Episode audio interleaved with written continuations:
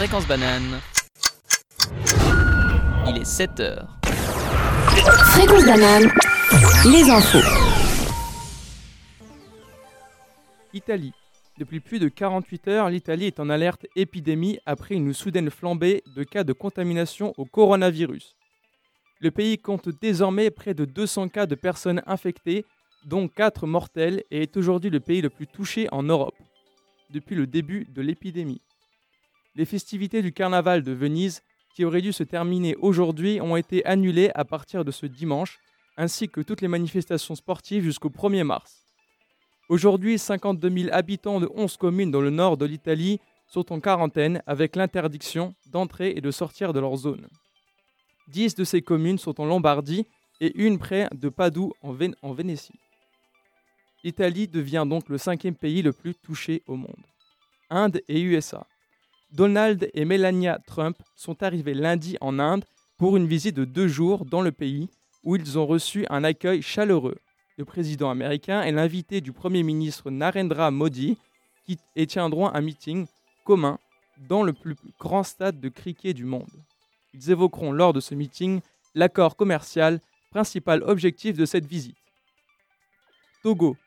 Fort Gnassingbé, le chef de l'État sortant, a obtenu 72,36% des voix selon la Commission électorale nationale indépendante, un score contesté par l'opposition. Il est donc très loin devant le candidat de l'opposition, qui dénonce des fraudes et revendique lui aussi la victoire. Le taux de participation était de 76,63% et les résultats annoncés à peine plus de 24 heures après le scrutin. Allemagne. Une voiture a foncé hier dans un défilé de carnaval à Volk-Marsen, dans le centre de l'Allemagne, faisant plusieurs blessés. La justice allemande a annoncé l'ouverture d'une enquête pour tentative de meurtre visant le conducteur de 29 ans qui a blessé une trentaine de personnes. La police privilégie la piste de l'acte délibéré mais pas d'un attentat, même si cette hypothèse n'est pas exclue. Les faits interviennent dans, un contexte tendu en Allemagne, en particulier dans cet État de Hesse, frappé mercredi dernier par une double fusillade raciste qui a fait 9 morts à Hanau. USA. Après un mois de procès et 5 jours de délibération, le jury de 7 hommes et 5 femmes a délivré son verdict dans l'affaire Weinstein. Hier, le producteur de cinéma a été jugé coupable d'agression sexuelle et de viol et a une peine passible de 25 ans de prison au maximum. Il a toutefois été disculpé de la circonstance, circonstance aggra- aggravante de comportement prédateur qui aurait pu lui valoir la prison à vie. Il connaîtra sa peine exacte le 11 mars. Son avocate a annoncé qu'il fera appel. Suisse.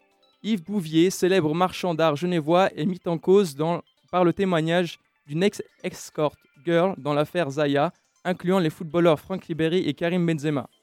Le genevois aurait œuvré comme le véritable proxénète dans cette histoire. L'ancienne call girl raconte avoir travaillé pour le genevois jusqu'en 2017. Selon elle, c'est lors d'une soirée libertine en 2009 que cette femme aurait rencontré Zaya Dehar. Elle affirme que les jeunes femmes qui participaient à ces soirées étaient payées 2000 euros par soir. Yves Bouvier se chargeait de les payer en cash et soutenait Zaya qui était sa maîtresse. Fréquence banane, la météo. Malgré les températures très favorables hier, à partir d'aujourd'hui, on aura un temps couvert avec de faibles pluies, bien que la matinée restera encore largement ensoleillée. La fin de la journée nous donnera un climat instable avec quelques averses.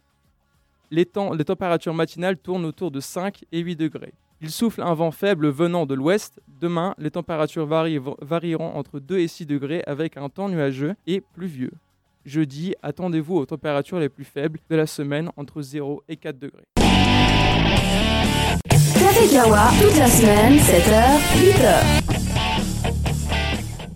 Salut tout le monde Eh, salut, salut. Bonjour. C'est le Talarsen. Retour pour euh, le Café Kawa euh, le matin. J'espère que vous êtes tous en forme. On vous a préparé plein d'informations et plein de surprises. Et même une nouveauté dans l'Astro Larsen. De retour en force Ah, toujours, toujours de l'innovation, c'est incroyable. On s'arrête jamais. Et euh, est-ce que vous avez passé un bon week-end? Oui Toujours, toujours. Ah, je voulais juste dire encore. On n'a pas dit, mais on a le retour de Marion aujourd'hui. Salut Oui, hein. Donc, Marion qui avait mystérieusement disparu la semaine dernière, sans donner d'explication. Elle a fugué. oui, j'ai fait un voyage en stop euh, en France, Ah, à Marseille aussi. Ah ouais, comme Ça s'est bien passé. Bien. Alors raconte-nous, vas-y. Ouais, c'était super. En fait, j'ai fait euh, un voyage sans argent. Donc, on se déplaçait en stop, on récoltait les invendus et euh, on demandait aux gens si on pouvait dormir chez eux. et c'était vraiment très cool. Et ça a marché? Oui, j'ai dépensé que 15 euros parce que j'ai offert un verre. Cher- Bravo. Cher- cher le verre, hein. Plusieurs verres. Et puis du coup, le, le but, euh, c'était de voyager à un certain endroit ou le plus longtemps ou... Enfin, ça se passe comment? Euh, en fait, on avait une première destination, c'était un, un lieu alternatif euh, dans les Cévennes. Et on y allait, et après, on a eu envie de se baigner, du coup, on est parti euh, pour Marseille. Et voilà, c'était trop beau. Ah, C'est cool, franchement. Je sais pas si j'aurais le courage de faire ça ou la, la Bah. foi en les gens, mais apparemment, ça marche bien. Vous venez avec moi la prochaine fois Alors, avec plaisir, comme ça, on pourra tous écrire euh, notre petite chronique sur euh, notre guide touristique Marion. Et donc elle revient le mardi matin, euh, toute fraîche, euh, ici, euh, avec le Talarsen. C'est super, super, super. On a plein de choses à raconter. Je sais pas si tu as envie de nous faire une petite chronique, euh, peut-être euh, pour un Micropolis qui vient euh, une prochaine fois sur euh, Ouais, le voyage sympa. alternatif. Enfin, je sais pas si ça te dit. Ok, ouais, trop, à fond. Avec les anecdotes authentiques. Voilà, C'est ça, surtout que ça je- qui nous intéresse. Ouais, en plus, il y a plein de. Il doit se passer des choses. hein. Ouais, il y a plein de petits trucs qui sont reliés et c'est assez marrant. Ah, c'est cool. Alors n'oubliez pas que vous pouvez réagir avec nous euh, ce mardi matin au 079 921 47 00. Je vous propose, mes chers Larsen, de commencer avec une douce musique euh, pour pas trop brusquer nos oreilles. Avec plaisir.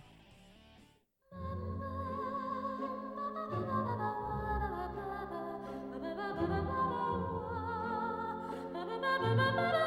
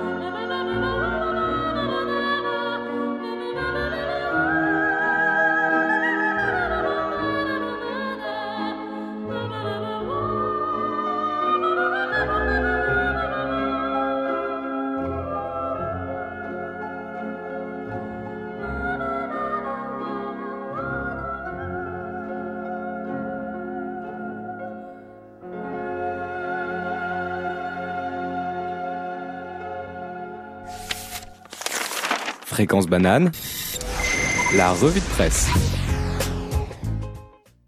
Et voilà, on se retrouve après justement euh, le concerto euh, pour une voix de Saint-Preux pour euh, débriefer un peu bah, quelques articles dans la presse. Donc euh, difficile de passer à côté ces jours.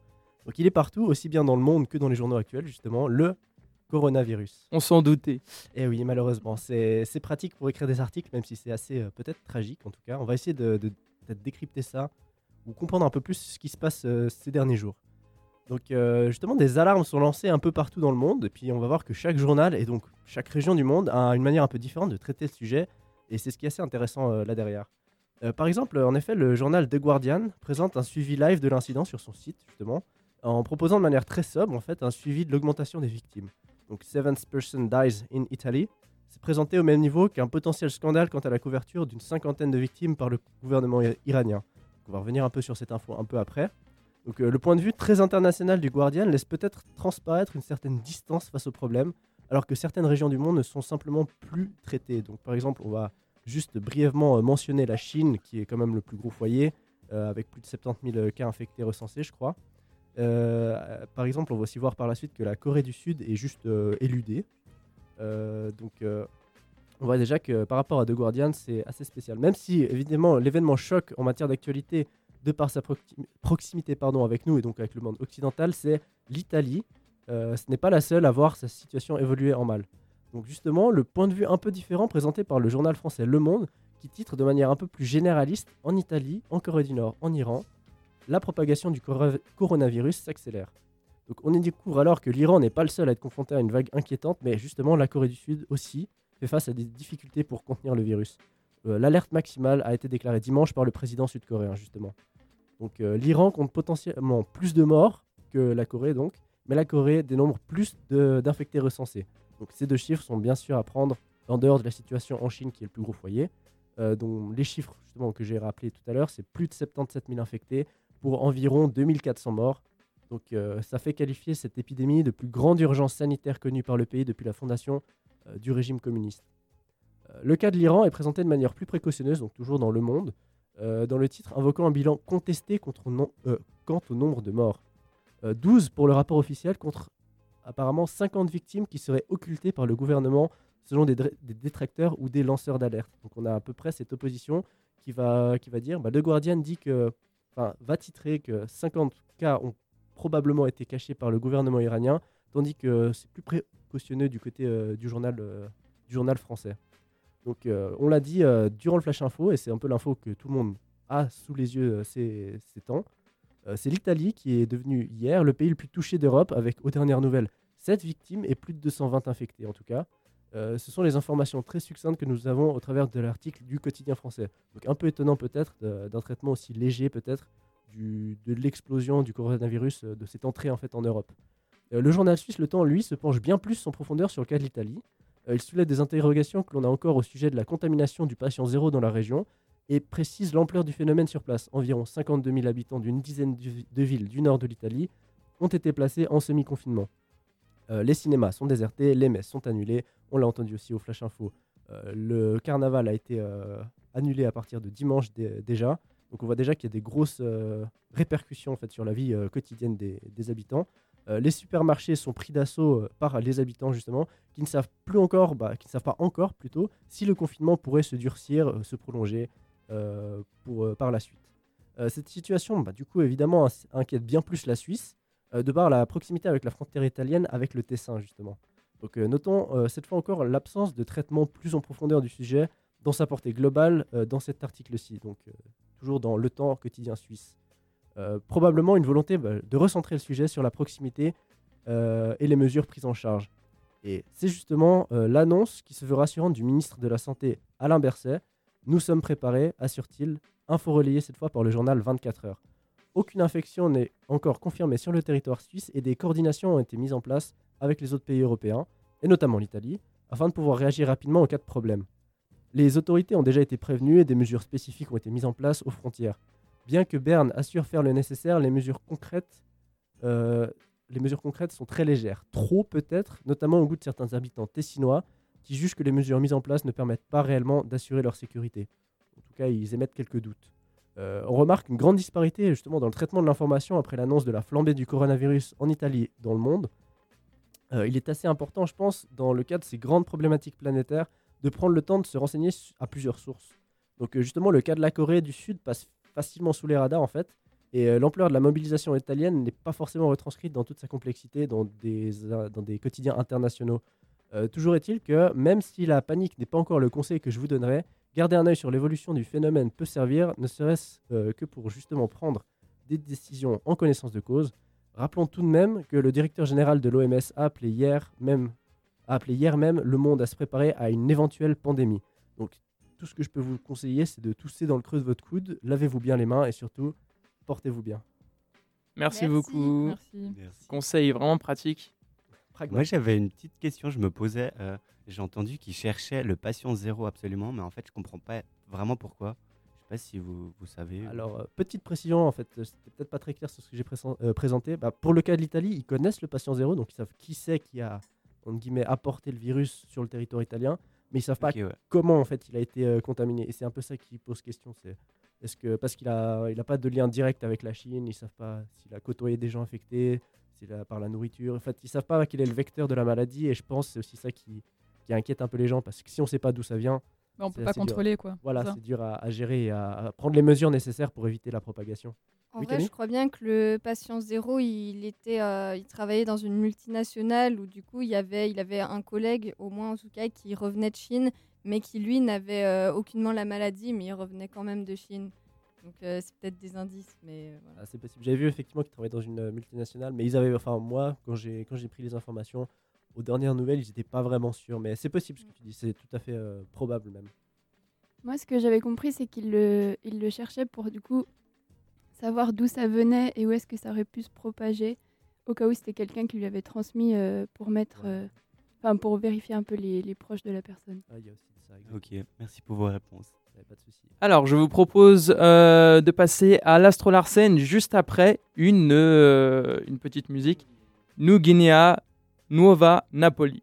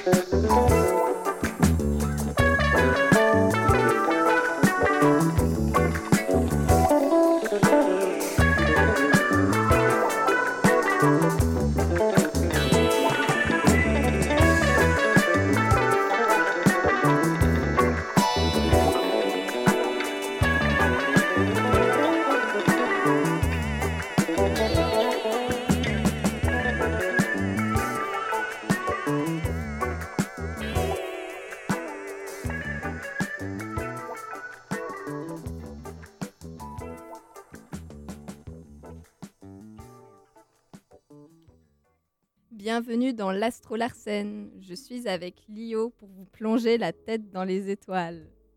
Coucou tout le monde. Aujourd'hui, nous allons nous concentrer sur les phases de la Lune, parce que dimanche, c'était la nouvelle Lune.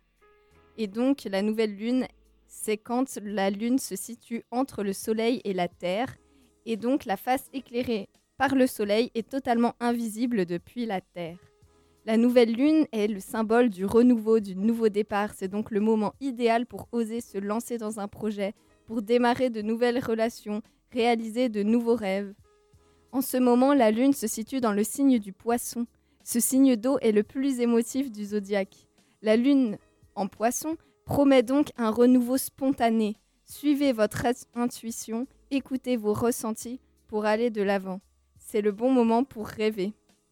Vous l'aurez compris, les phases de la Lune ont une influence sur notre vie, et pas seulement dans le domaine de l'astrologie. Les marées, par exemple, sont créées par les forces gravitationnelles que la Lune et le Soleil exercent sur la Terre. Elles sont plus conséquentes à la nouvelle Lune et à la pleine Lune qu'au premier et dernier quartier, parce que quand la Lune et le Soleil sont dans le même axe que la Terre, leurs forces gravitationnelles s'additionnent.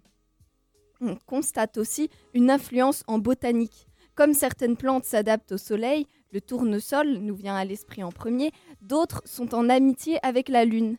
L'oignon, par exemple, reverdit et germe quand la lune décline, et au contraire, il sèche quand elle augmente. Ainsi, on peut cultiver son jardin en fonction des phases de la lune. La croissance des végétaux serait plus forte lors de la lune ascendante. Il serait également judicieux de cueillir la pivoine à la pleine lune selon certaines croyances. On raconte aussi que la lune a des effets sur notre corps. Par exemple, que si on coupe nos cheveux pendant la lune croissante, ils repousseront plus vite et les soins tels qu'un gommage ou une coloration seront plus efficaces et tiendront mieux que durant la phase décroissante. Mais concrètement, à quoi correspondent ces phases? Après la nouvelle lune, nous approchons au premier croissant. La lumière effilée de la lune commence à apparaître dans le ciel nocturne. C'est qu'il est temps de concrétiser les projets imaginés à la nouvelle lune. Les idées apparues pleines de fraîcheur méritent d'être prises au sérieux, d'être poursuivies. À vous de choisir quel objectif poursuivre. Puis la lune va continuer à monter et on assistera au premier quartier où la lune est en quadrature est, c'est-à-dire qu'elle est décalée d'un angle droit par rapport à l'alignement Terre-Soleil. On la voit comme une demi-lune en forme de P, P comme premier. C'est le temps de la concrétisation le moment de s'attacher à ce qui est rationnel pour agir au mieux, pour faire des choix clairs qui vous amèneront à votre but. C'est le moment de trancher ses choix et d'avancer. Ensuite, nous assistons à la lune gibbeuse croissante. Le ciel nocturne est très éclairé à ce moment. Cela met de l'ordre dans vos pensées. La lune vous apporte précision et habileté. Persévérez dans vos derniers ajustements, perfectionnez. Vous sentez que vos projets arrivent à leur terme, alors je vous encourage à ne pas abandonner.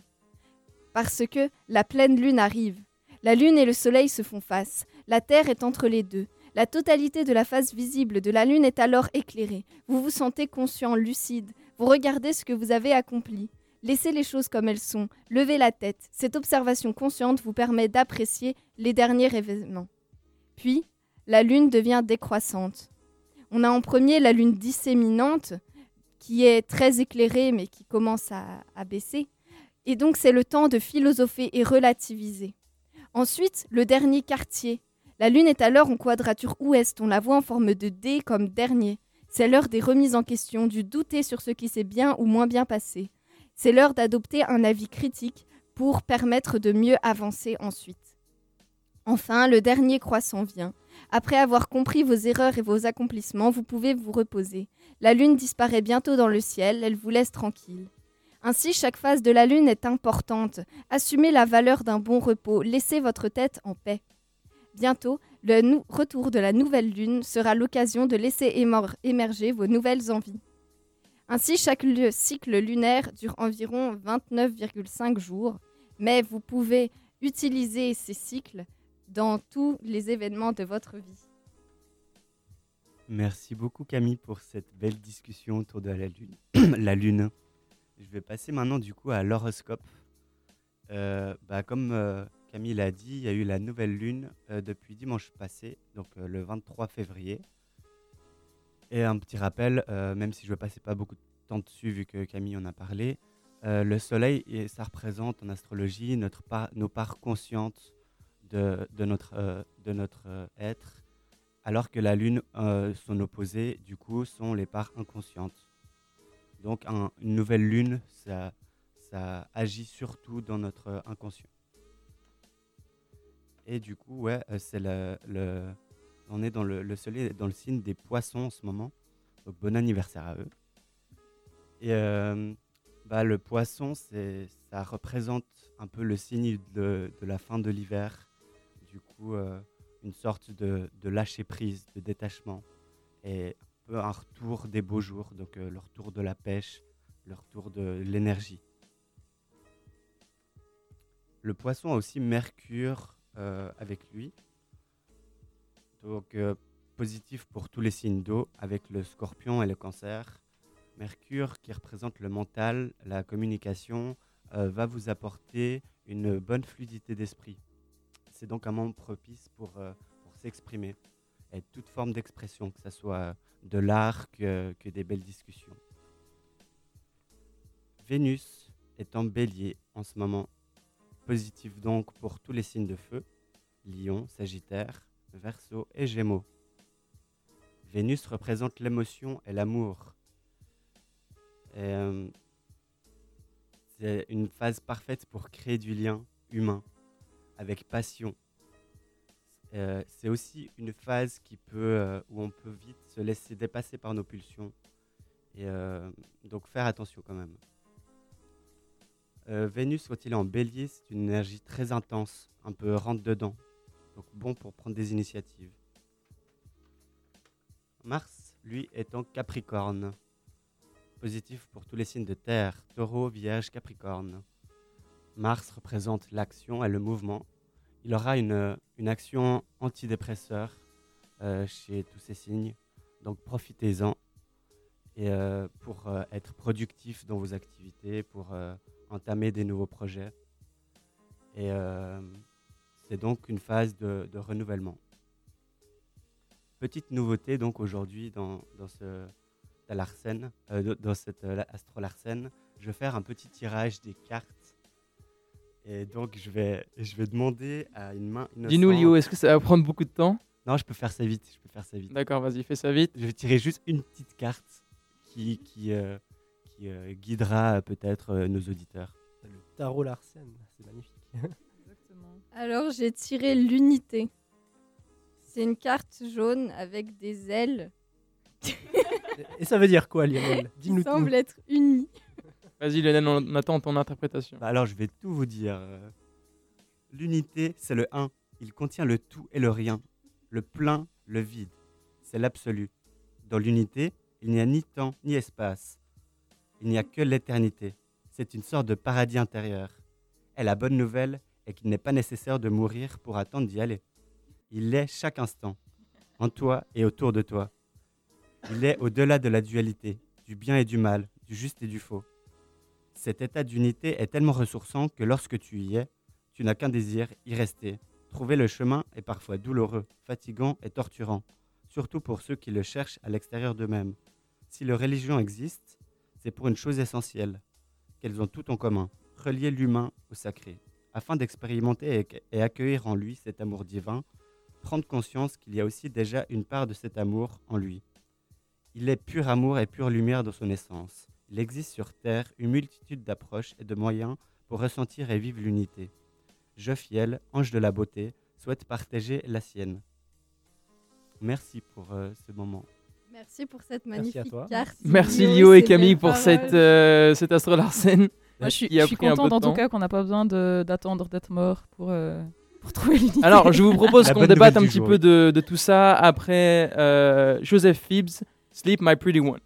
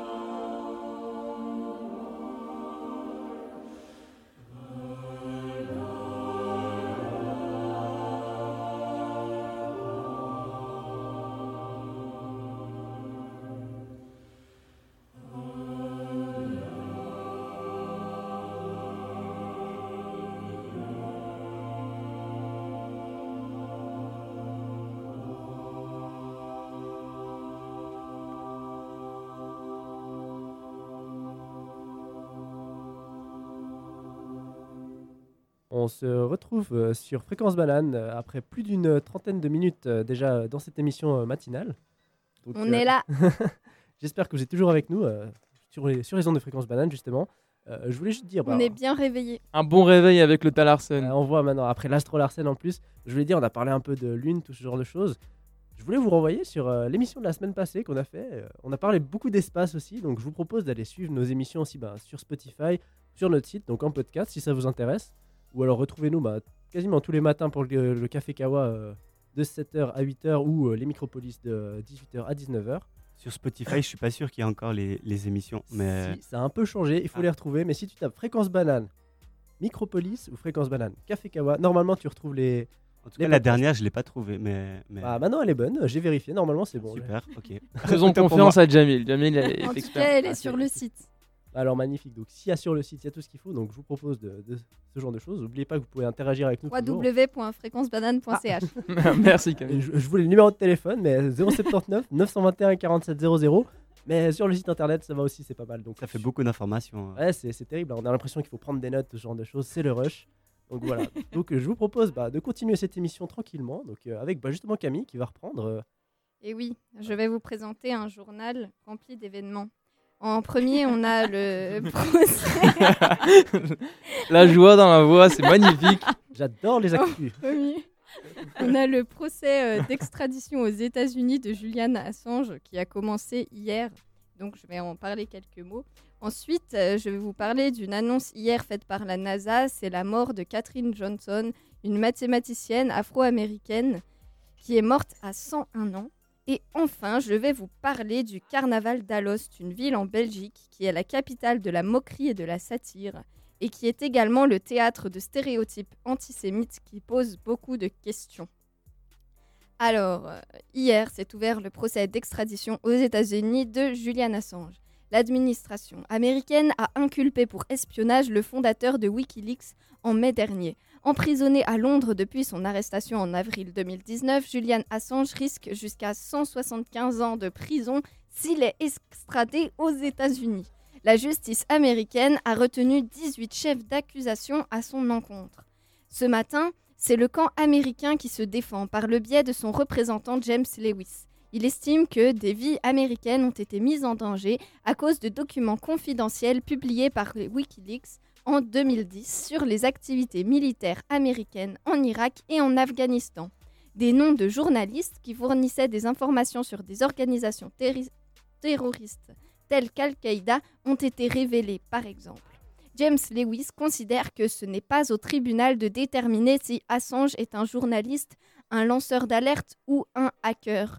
Selon lui, la peine de prison à laquelle pourrait être condamné l'Australien aux États-Unis serait bien plus courte que la peine théorique totale, qui est quand même un peu flippante. L'équipe de défense d'Assange, au contraire, conteste le procès en vertu de l'Espionnage Act. Ce texte, ce texte de loi américain très dur est contraire au droit et à la liberté d'expression selon la Convention européenne. L'avocat représentant Julian Assange, Edward Fitzgerald, a expliqué que cette accusation n'est pas motivée par le droit, mais par la politique. En effet, Wikileaks a mis au grand jour des révélations sur l'assassinat de journalistes et de civils par l'armée américaine en Irak, des informations sur la torture et les conditions de détention à Ont aussi été révélées, des renseignements décisifs sur le fonctionnement du régime d'Assad, des indications sur l'espionnage de présidents français par la National Security Agency, des milliers d'articles et d'enquêtes portant sur les malversations oligarchiques d'entreprises internationales. Wikileaks est un contre-pouvoir indépendant et puissant, devenu une part de notre patrimoine démocratique. C'est pour ça que le procès de Julian Assange fait beaucoup de bruit et risque de durer longtemps. Ensuite, nous avons Catherine Johnson, une mathématicienne afro-américaine, pionnière de la NASA, qui est morte à 101 ans. C'est la NASA qui l'a annoncé hier. La carrière de cette grande figure a inspiré le film Les figures de l'ombre sorti en 2016 qui racontait l'apport trop souvent ignoré des femmes noires dans la conquête américaine de l'espace. Ces calculs ont permis aux États-Unis de conquérir la Lune. La scientifique était d'ailleurs restée relativement inconnue jusqu'à ce que le président Barack Obama lui décerne en 2015 la médaille présidentielle de la liberté, l'une des plus hautes distinctions civiles des États-Unis. Titulaire d'une licence de mathématiques, Catherine Johnson avait rejoint le programme spatial américain en 1953 et avait pour tâche principale de contrôler le travail de ses supérieurs à l'aide de calculs.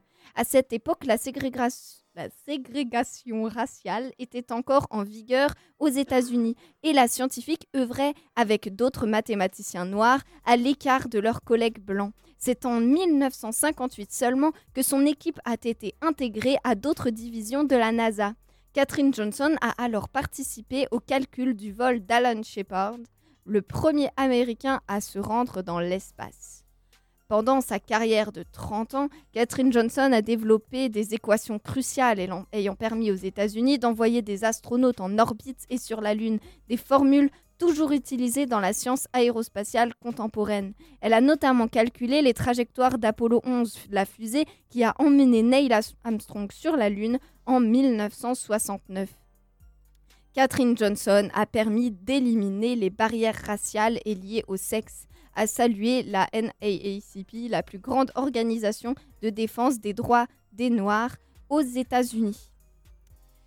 Ensuite, après ce bref hommage, nous allons parler du carnaval d'Alost, la capitale de la moquerie et de la satire, qui est aussi le théâtre de stéréotypes antisémites.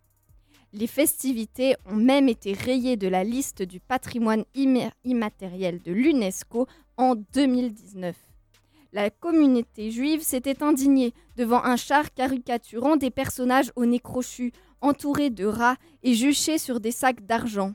Le scandale avait été tel que l'UNESCO avait exclu le carnaval d'Alost de la liste de son patrimoine culturel immatériel. Cette année, les matériels, les marionnettes ont été réemployés aux côtés d'autres religions. Certains, y compris dans la foule, arboraient aussi fièrement un nez crochu en papier moulé.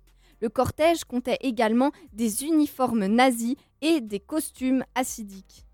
Les organisations représentatives de la communauté juive sont consternées. Elles affirment toutes que l'affront est encore pire que celui de 2019. Elle n'exclut pas de porter plainte auprès de l'UNIA, l'organisme public chargé de la lutte contre les discriminations. Certaines l'ont fait l'année passée, mais l'UNIA avait jugé que les chars problématiques ne tomberaient pas sous le coup de la loi contre le racisme et la xénophobie en raison du contexte particulier du carnaval. Il avait toutefois initié un dialogue entre les parties. Les spectateurs satiriques ne se considèrent pas comme racistes ou antisémites, ils revendiquent leur capacité à rire de tout. Plus que tout, les Alostois de cette ville belge n'ont pas apprécié l'attitude de l'UNESCO. Quelques jours avant les festivités, le ministre israélien des Affaires étrangères Israël Katz a en effet appelé dans un tweet à la Belgique à condamner et interdire le carnaval d'Alost. Le bourgmestre de la ville, le nationaliste flamand Christophe Daez, a tout de même refusé toute censure. Il a seulement appelé les carnavaliers à ne pas rechercher spécifiquement un thème juif si cela n'est pas nécessaire. La Commission européenne a vivement réagi à l'affaire. Opposés à toute forme d'antisémitisme, les commissaires affirment que ces caricatures n'ont rien à faire dans les rues européennes 75 ans après la Shoah et surtout au vu des récents événements néo-nazis que l'on assiste un peu partout en Europe, surtout en Allemagne. En Belgique, la classe politique a beaucoup réagi aussi. Inquiète du score réalisé par l'extrême droite, d'en moyenne 25% dans cette ville aux dernières élections fédérales, régionales et européennes. Merci beaucoup Camille pour ces douces informations. On va enchaîner tout de suite avec une chanson euh, que j'aime beaucoup personnellement qui s'appelle euh, The Moscovic Dance Drink by the Sea.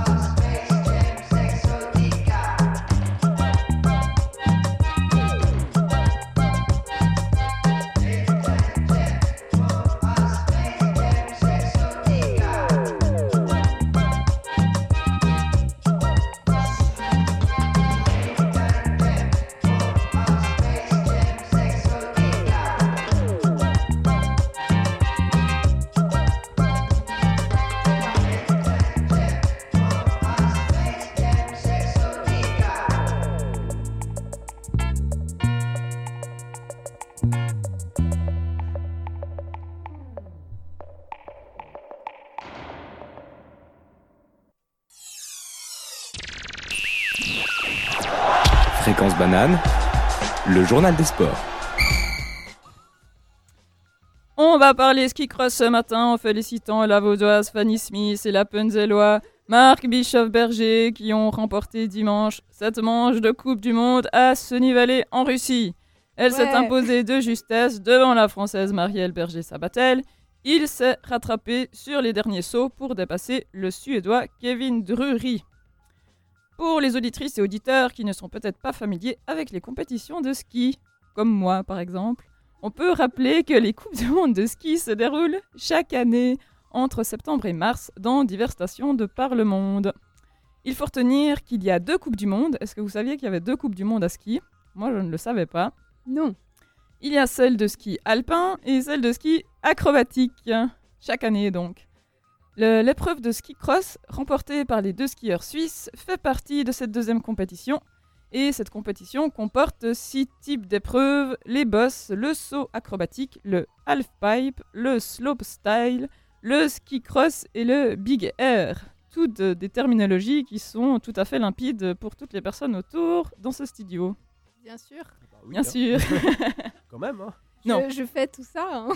Mais je me suis dit que le sport, c'est aussi de la culture. Alors, je me suis dit que dans le journal des sports, j'allais quand même donner deux, trois notions euh, de définition pour euh, augmenter le niveau culturel de l'équipe. C'était là le piège.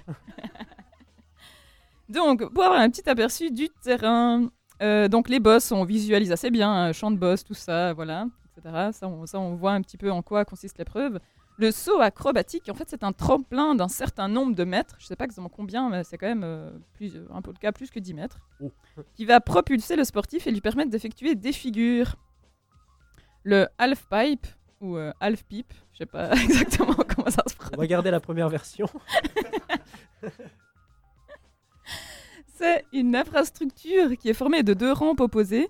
Euh, et ça forme un espèce de couloir où euh, le sportif peut passer d'une rampe à l'autre en effectuant des figures, un petit peu comme euh, dans le skate en fait, si on visualise un peu. Dans le slope style, Le niveau d'anglais est présent. Concentration maximale. il s'agit, il s'agit d'effectuer des figures aussi acrobatiques que possible sur une piste de descente spécialement aménagée avec des tremplins, des rampes. Ça fait une espèce, ouais, une espèce de, de- de piste avec différents. euh, C'est comme un skatepark pour le ski en fait. Exactement, c'est ça. Le Big Air. Donc le Big Air, il faut imaginer que le rider va prendre de la vitesse. Euh, il va déclencher son saut lorsqu'il arrive à l'extrémité d'un monticule de neige. Donc c'est pas une structure euh, solide, hein, c'est fait avec un chasse-neige et c'est fini à la pelle, apparemment. Il donc il effectue sa figure en l'air en passant par-dessus ce qu'ils appellent la table. Donc c'est le creux qu'il y a entre le tremplin et la piste de, réception. Donc en fait, il y a vraiment un espèce de d'espace, comme un petit peu quand vous perdez une dent. Ben, ça crée un espèce de. Quelle analogie incroyable. Au moins c'est clair. Voilà. clair. Donc vous passez d'une dent à l'autre, c'est un petit peu la même chose. Puis du coup, il atterrit en douceur sur une pente descendante. Et puis ben, ses vitesses verticales et, horizontales, elles sont suffisantes pour que sa trajectoire épouse correctement la pente de réception. Et de cette façon, l'atterrissage se fait sans choc, même après une chute de plusieurs mètres. Donc voilà, c'est mieux pour la santé, pour les sportifs en tout cas. Ça se passe bien, je pense. Du côté de la Coupe du monde de ski alpin, cette fois à Cran-Montana, on retrouve un double podium suisse sur les épreuves de descente de vendredi et samedi avec Laragout Berami en première position, suivi de Corinne Souter à la deuxième place. Donc en fait, à deux courses consécutives, euh, le même podium. Euh, Elles ont gagné les deux, euh, les, mêmes, les mêmes positions. Euh, donc du coup, Corinne Suter monte à la quatrième place du classement général et du côté des hommes, une deuxième place pour Marco Odermatt lors du géant de samedi à Naeba au Japon. Changement de registre, on va parler cyclisme. Le Tour des Émirats arabes unis a commencé ce dimanche pour la première étape sur les sept qui la composent. Et c'est aussi le grand retour de Chris Froome qui revient après 8 mois et 11 jours. Euh, c'est lui, en fait, c'est le, cycliste qui avait vu un peu son destin basculer le mercredi 12 juin dernier à Roanne, alors qu'il reconnaissait le parcours du, contre-la-montre du Dauphiné libéré. Il, était lancé à plus de 50 km/h dans une descente. Le coureur avait perdu le contrôle de son vélo en essayant de se moucher avant de percuter un mur. Donc il a eu des fractures ouvertes du fémur et du coude, des côtes cassées, le sternum et une vertèbre aussi. Un litre de sang avait été perdu. Il est sorti des soins intensifs du CHU de Saint-Etienne le 14 juin. Et le quadruple vainqueur de la Grande Boucle entame alors un long chemin de croix. Sorti de l'hôpital le 5 juillet, Froome affirme début août vouloir revenir au même niveau, voire meilleur. Euh, début septembre, l'anglais s'entaille le pouce gauche avec un couteau de cuisine, un tendon est touché. Fin octobre, il fait une apparition dans le cadre d'un critérium au Japon, mais renonce à participer. Deux semaines plus tard, son corps est délesté de plusieurs pièces de ferraille, seule une tige reste dans son fémur. Fin janvier, il commence à, envisager son retour sportif et de euh, participer à la compétition du Tour des Émirats arabes unis le 23 février, ce dernier dimanche. Euh, avant la course, il affirme Je ne vais certainement pas gagner cette semaine, mais je me sens un jour de rentrée de classe, ça fait du bien d'être là. Pour cette, première étape, c'est en effet l'Allemand Pascal Ackermann qui remporte la première place, le Britannique atteignant la 115e position sur, 40, sur 140. Hier, pour la deuxième étape, c'est l'Australien Evan Caleb qui s'est positionné au premier rang. Et pour terminer du côté du tennis, le Qatar Open se déroule à Doha jusqu'au 29 février. Belinda Bencic jouera son premier match de simple aujourd'hui face à Vero- Veronika Kudermetova. La Saint-Galloise a déjà fait son entrée en double hier, associée à l'américaine Sofia Kenin. Elle a battu le duo composé d'Ashley Barty et de Demi Schurz sur le score de 6-4, 7-6. En huitième de finale, elle affrontera la paire chinoise Han Peng. Merci, un sujet maîtrisé. Voilà. Waouh, ça, ça c'est de l'actu sportive. Je vous propose euh, d'écouter l'agenda présenté par Marion juste après Agitation tro- tropicale de l'impératrice.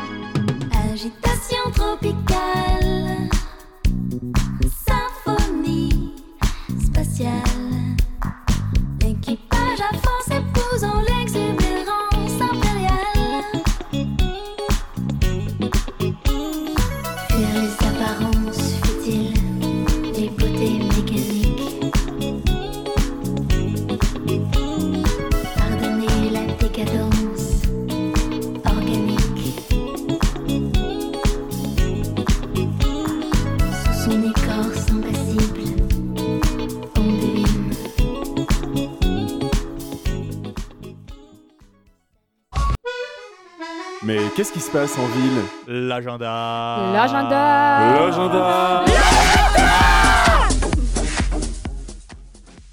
Voici quelques propositions d'événements pour occuper vos journées et alimenter vos réflexions. Vous avez bien sûr déjà entendu parler de la grève du climat et sûrement de la prochaine grande grève pour l'avenir qui aura lieu le 15 mai. Dans le cadre de la sensibilisation et de la mobilisation pour cette grande date, aura lieu ce soir une conférence intitulée Capitalisme et climat. Elle est donnée par Andreas Malm, un professeur à l'université de Lund en Suède et un activiste. il a publié en français L'Anthropocène contre l'histoire. Comment le capitalisme épuise-t-il la Terre et les humains? Pourquoi est-il indispensable d'identifier la place de ce régime socio-économique et les rapports de pouvoir qu'il signifie dans la genèse et l'actualité du désastre écologique actuel pour combattre efficacement? Pour mieux comprendre le lien entre capitalisme et climat, rendez-vous ce soir de 20h à 22h en salle Jean Villard-Gilles à la Maison du Peuple à Lausanne. Si vous êtes déjà au clair sur ces questions et que vous préférez vous engager directement, la prochaine plénière de la grève du climat UNIL aura lieu également ce soir, mardi 25 février de 18h à 20h, en salle 125 du bâtiment de l'Internef à l'Université de Lausanne. Il est bien évidemment possible d'enchaîner les deux. Côté cinéma, le nouveau film de Stéphane Goël, citoyen Nobel, est projeté à Patéflon en avant-première et en sa présence. Le réalisateur lausannois revient avec ce documentaire sur la remise récente du prix Nobel à Jacques Dubochet, le Suisse qui a inventé l'eau froide. Mais c'est surtout au bouleversement que la récompense a provoqué dans son existence que ce film euh, s'intéresse. En effet, Dubochet, qui fait partie des grands-parents pour le climat, a, depuis son prix Nobel, beaucoup soutenu les mouvements de la grève du climat et d'Extinction Rébellion. Il avait également témoigné lors du procès climatique suisse en janvier 2020, parlant alors de son coming out climatique. Jacques Dubochet sera également présent, c'est jeudi soir à 20h30 au Patéflon. Les vacances sont terminées, mais ce n'est pas une raison pour ne plus bouger. Voici une excellente raison de repartir pour un périple extraordinaire, en train, en stop, pourquoi pas à pied, jusqu'à Bienne, pour se rendre au nouveau musée et y découvrir l'exposition Moi homme, toi femme, des rôles gravés dans la pierre. Dans l'exposition Moi homme, toi femme, on se demande si les chasseurs-cueilleurs préhistoriques étaient aussi des chasseuses-cueilleuses, si les femmes ont peint les parois des cavernes et si elles étaient reines au premier âge du fer. On se demande aussi pourquoi les filles aiment le rose, pourquoi Migros propose des soupes genrées aux enfants et pourquoi la grève des femmes est une nécessité. L'exposition répond à ces questions en apparence faciles en déconstruisant nos représentations. Grâce aux faits archéologiques, on entrevoit une grande diversité des rôles et des modèles sociaux couvrant les millénaires de la préhistoire, pour mieux penser notre société contemporaine. C'est jusqu'au 29 mars au nouveau musée de Bienne. Roll. Et non, ma langue n'a pas fourché. C'est bien un combo de rock et de raclette qui est proposé samedi soir au Mont-sur-Lausanne. Dès 19h30, venez assister à deux concerts de rock en dégustant une délicieuse raclette avec les petits oignons et les cornichons. Le premier groupe s'appelle Waxted et, propose des reprises des plus grands airs du rock tels que Telephone, Pink Floyd et les Rolling Stones. Le deuxième, MXD, produit un rock électro-musclé et présente son nouvel album Endurance, sorti en fin 2019. Les deux concerts s'annoncent exceptionnels et en plus, ils sont gratuits. La raclette est à 5 francs. C'est samedi 29 février au Mont-sur-Lausanne dès 19h30. Merci Marion. Alors, je vous propose, euh, mes chers Larsen, de passer à la fin de cette émission. Merci beaucoup, Déjà. nos chers auditeurs, Bonne de nous journée avoir tout le monde. Bonne journée. Bye Bonne journée. bye. Des bisous. À la semaine prochaine. Ciao, ciao. Fréquence banane. Il est 8 heures. Fréquence banane, les infos. Italie. Depuis plus de 48 heures, l'Italie est en alerte épidémie après une soudaine flambée de cas de contamination au coronavirus. Le pays compte désormais près de 200 cas de personnes infectées, dont 4 mortelles, et est aujourd'hui le pays le plus touché en Europe depuis, la- depuis le début de l'épidémie. Les festivités du carnaval de Venise, qui auraient dû se terminer aujourd'hui, ont été annulées à partir de ce dimanche, ainsi que toutes les manifestations sportives jusqu'au 1er mars. Aujourd'hui, 52 000 habitants de 11 communes dans le nord de l'Italie sont en quarantaine avec interdiction d'entrer et sortir de leur zone. 10 de ces communes sont en Lombardie et une près de Padoue en Vénétie. L'Italie devient donc le, pays, le cinquième pays le plus touché dans le monde. Inde et USA. Donald et Melania Trump sont arrivés lundi en Inde pour une visite de deux jours dans le pays où ils ont reçu un accueil chaleureux. Le président américain et l'invité du Premier ministre Narendra Modi et tiendront un meeting commun dans le plus grand stade de cricket du monde. Ils évoqueront lors de ce meeting l'accord commercial principal objectif de cette visite. Togo. Fort Gnassingbé, Le chef de l'État sortant a obtenu 72,36% des voix selon la Commission électorale nationale indépendante, un score contesté par l'opposition. Il est donc très loin devant le candidat de l'opposition qui dénonce des fraudes et revendique lui aussi la victoire. Le taux de participation était de 76,63% et les résultats annoncés à peine plus de 24 heures après le scrutin. Allemagne, une voiture a foncé hier dans un défilé de carnaval à Volkmarsen, dans le centre de l'Allemagne, faisant plusieurs blessés. La justice allemande a annoncé l'ouverture d'une enquête pour tentative de meurtre visant le conducteur de 29 ans qui a blessé une trentaine de personnes. La police privilégie la piste de l'acte délibéré mais pas d'un attentat, même si cette hypothèse n'est pas exclue. Les faits interviennent dans un contexte tendu en Allemagne, en particulier dans cet état de Hesse, frappé mercredi dernier par une double fusillade raciste qui a fait 9 morts à Hanau. USA.